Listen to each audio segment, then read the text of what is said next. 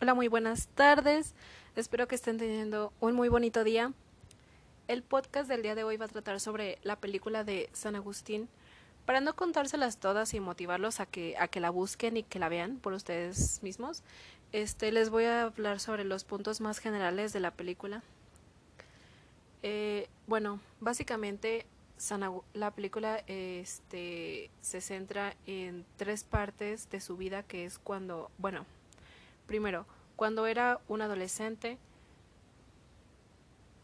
hizo, mm, pone en práctica el pecado de, de robar. Le roba a un agricultor y ahí con, con ese acto él menciona que él no roba porque le faltara este ese elemento. De hecho, él lo tenía en, abundancia, pero él hizo la acción de robar por que se sentía bien, porque se sentía vivo, por la adrenalina y pues todas esas cosas. Bueno, termina siendo un abogado muy exitoso en la ciudad de Cartago. Conoce a, a lo que vendría siendo su mejor amigo que se llama Valerio, que también está corrompido por el pecado, si lo quieren ver así. bueno, así lo hace ver la película. Este es un amigo muy lujurioso, que tiene riquezas, que tiene sirvientas, le proporciona a Agustín una, una sirvienta propia. Y pues van juntos en la vida, de cama en cama, de mujer en mujer, comiendo, valga la redundancia, comida muy rica. este, hasta ahí todo bien. Llega un momento en su vida en el que está en un juicio, bueno, lo presentan en un juicio, de un hombre que trató de asesinar a su esposa. Él está obviamente defendiendo a, a, este, a este hombre y queda libre.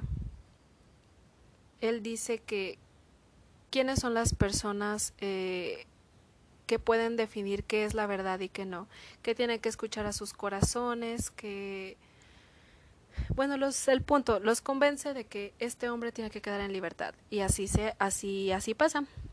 Unos días después llega llega ay, no recuerdo el nombre donde se presentan. Bueno, el jurado, pongámoslo así. Pero antes de entrar el el hijo de la señora que había acusado a su esposo de tratar de asesinarla, dice, por tu culpa mi padre está libre. Y por esa acción, él, él terminó de cumplir su acto, logró matar a mi madre. Esto es tu culpa. Y ese es el primer choque que recibe Agustín. Dice, es verdad, ¿quién soy yo para decidir qué es la verdad y qué no? ¿Quién sabe, quién sabe realmente quién, qué es verdadero y qué no? Va a reclamarle a su mentor sobre por qué, hacen, e, por qué hacemos esto si sabemos que está mal.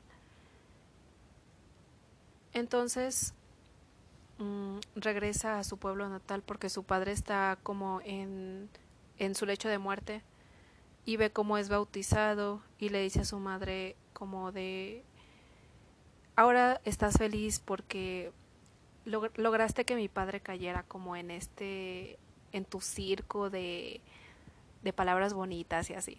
O sea, de adoradores a Dios, de católicos. Tiene una hija, un, bueno, un hijo, perdón, un hijo con su sirvienta. No pueden casarse porque supongo que no es bien visto. Después de unos días de estar en su pueblo natal, eh, este Valerio, su amigo, le dice, oye, ¿qué te parecería ser el, orador de, del emperador en Milán? Y pues al principio lo duda y yo dije, eso, te vas, vas, a hacer lo correcto, pero no, me no, porque se va. Y le miente a su madre, le dice, ah, sí, voy a regresar en un par de días. Y se va a Milán. Bueno, a que lo, a, primero que lo aceptaran y luego ya se va a Milán. Termina siendo el orador de, del emperador. Y Después de un tiempo le va muy bien, lo aceptaron, regresa su, su mamá, su pareja y su hijo. Es así como de, aquí estamos otra vez, no te vas a, hacer de, no te vas a deshacer de nosotros. Y como que está un poco nervioso porque, o sea, sí los quiere, obviamente, pero es así como de, mira, tú vas a dormir aquí y, y tú acá y tú encárgate del hijo mientras yo hago otras cosas. Entonces, pues es como que mucho desinterés. No siente ya un amor verdadero por lo que tiene ni por sus por su familia. Entonces,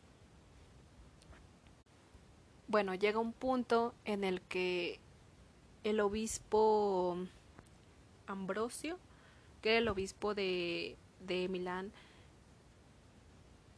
eh, le reclama como a la madre del emperador porque en ese momento el emperador era un niño. No tenía como que tanta inteligencia para poder gobernar su imperio.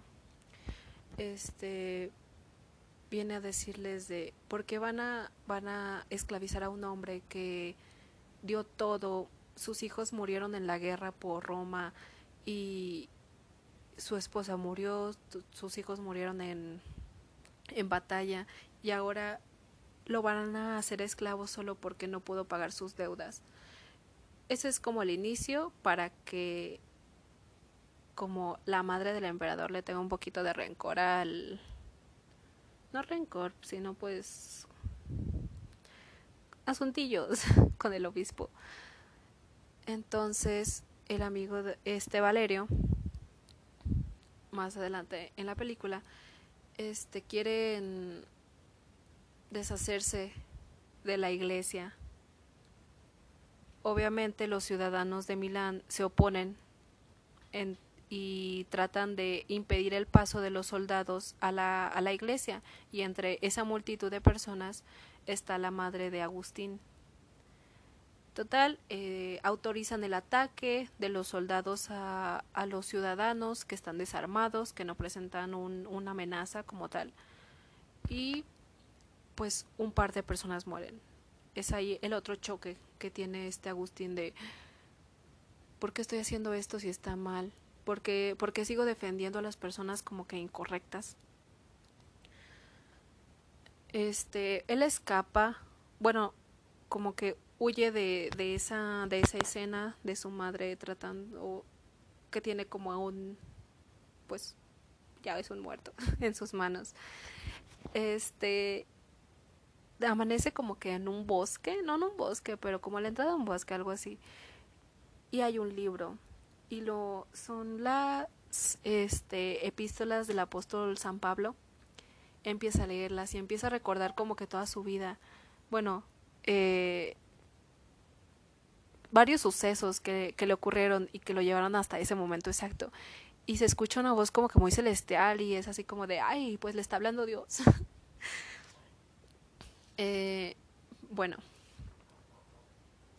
eh, para esto hay una frase muy bonita que me, que me gustó, que pues tiene mucho que ver um, en la película, que dice el, el obispo Ambrosio, que le dice a Agustín de el hombre no encuentra la verdad. El hombre debe permitir que la verdad lo encuentre a él. Y es así como de, wow, la verdad por fin encontró a Agustín en ese momento con ese libro.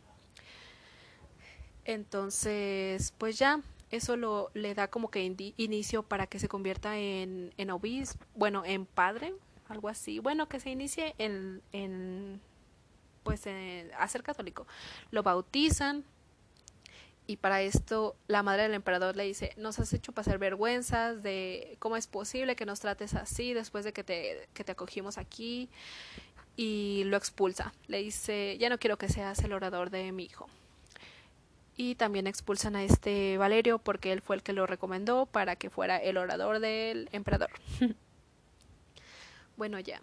Este, antes de, de que partan otra vez a su ciudad, el obispo le da un frasquito con tinta a este a este Agustín porque le dijeron ya nadie va la madre del emperador le dijo nadie va a volver a escucharte y no vas a poder ejercer otra vez y así. Entonces cuando le da el frasquito le dice úsalo todo usa toda esta tinta que está en ese frasquito y ya se la da y ahí empieza pues valga la redundancia el inicio para que um, Agustín empiece a escribir sus libros, muchos, muchos libros. entre una de ellas escribe un libro que se llama La ciudad de Dios, eh, que es como que una utopía, quiero pensar, sobre cómo deberían ser las personas para que vivieran en paz, en armonía. Pasan más años. Agustín se convierte en santo, ya es santo. eh, obviamente en ese transcurso su madre muere, su esposa pues ya lo había abandonado para volver a, a África a servir a Dios. este y se ve que está como no como está con su su sobrina que ella también ya como que se inició en lo católico y así. Este, para esto el Papa había, bueno, la ciudad en la que estaba estaba en guerra con los, ay, ¿cómo se llamaban? Con los bandidos, con los delincuentes, bueno, con personas malas. este, y pues el Papa manda manda, embarcaciones para que este San Agustín y todos sus libros que había escrito hasta entonces fueran llevados con él para proteger y así. Pero él dice, "No, yo no pienso, yo no pienso abandonar a mi gente, a mi pueblo, porque para esto Valerio ya se había convertido en el gobernador de esa pequeña provincia, ese, pequeño pueblo en el que estaban ahí ya había como que sentado cabeza San Agustín y le decía, es que tienes que, tenemos que hacernos amigos, no tenemos que pelear, tenemos que, tenemos que ser buenos, amar a, a nuestros, a los que nos maltratan y a, lo, a los bandidos y todo esto. Tenemos que ser sus amigos, no, no ser enemigos, porque así podremos vivir en paz. Entonces, este, para esto llega Fabio Centurión, que era el hijo de un amigo que tuvo Agustín, que murió por defender a los católicos en contra de los dominicos. No, dominicos no, donatistas, creo. Sí. Este, y él le guarda rencor de por tu culpa, por defender tus creencias, mi padre murió. Entonces, este Valerio manda a sus tropas a luchar contra a los bandidos y pues los capturan. Entonces San Agustín va con el rey de los bandidos y le dice, oye, libéralos por favor. No te hace ningún bien tenerlos aquí. Tú este, puedes tenerme a mí si los dejas ir a ellos. Total, el rey de los bandidos un poco pues reflexiona y los deja ir también a San Agustín y, y ya llegando a su pueblo les dice por fin seremos amigos nuestro pueblo y, y los bandidos seremos uno mismo y seremos fuertes pero este Valerio a fuerza quiere pelear, quiere, quiere ser el mejor de todos, que todos lo, lo respeten y, y pues hace muchas tonterías. como es muy buena persona, este San Agustín eh, les dice, le dice al pueblo, si quieren, si quieren, pueden irse en las embarcaciones conmigo al, al amanecer. Pero este Valerio le dice, el que se vaya va a perder todo, todos sus bienes materiales y, y así. Entonces, pues se van muchas personas San Agustín desde un principio decía, yo no me voy a ir de aquí. Este es mi pueblo, yo voy a estar aquí hasta el final y se queda. Entonces, pues llegan los bandidos y empiezan a destrozar todo. Este Valerio creo que se suicida porque se ve una escena donde tiene un, cuchillo, una daga en la mano. Y por desgracia San Agustín también muere. Sus libros hay una escena muy bonita en la que está el rey de los bandidos, este, que se ve que uno de sus soldados iba a quemar los libros y le dice no, los libros no. Y pues ya se quedan los libros, ya se ve como que pasó todo esto, todo el incendio que provocaron, ya no están los, los bandidos y como que la gente empieza a llegar otra vez. Eh, y pues bien dicen que después de la tormenta viene la calma, ese es el momento. pues bueno, hay una, hay otra frase que esta vez dice este San Agustín para tratar de hacerle reflexionar a a este Valerio, pero pues no lo logra, ¿verdad? Bueno, la frase es los cristianos no quieren cambiar las cosas, las quieren renovar, preservar lo bueno y transmitirlo a los ciudadanos. Creo que lo logró porque al final de la película se ve como, como un niño toma uno de los libros que quedaron ahí, que es lo bueno que quiso transmitir este San Agustín.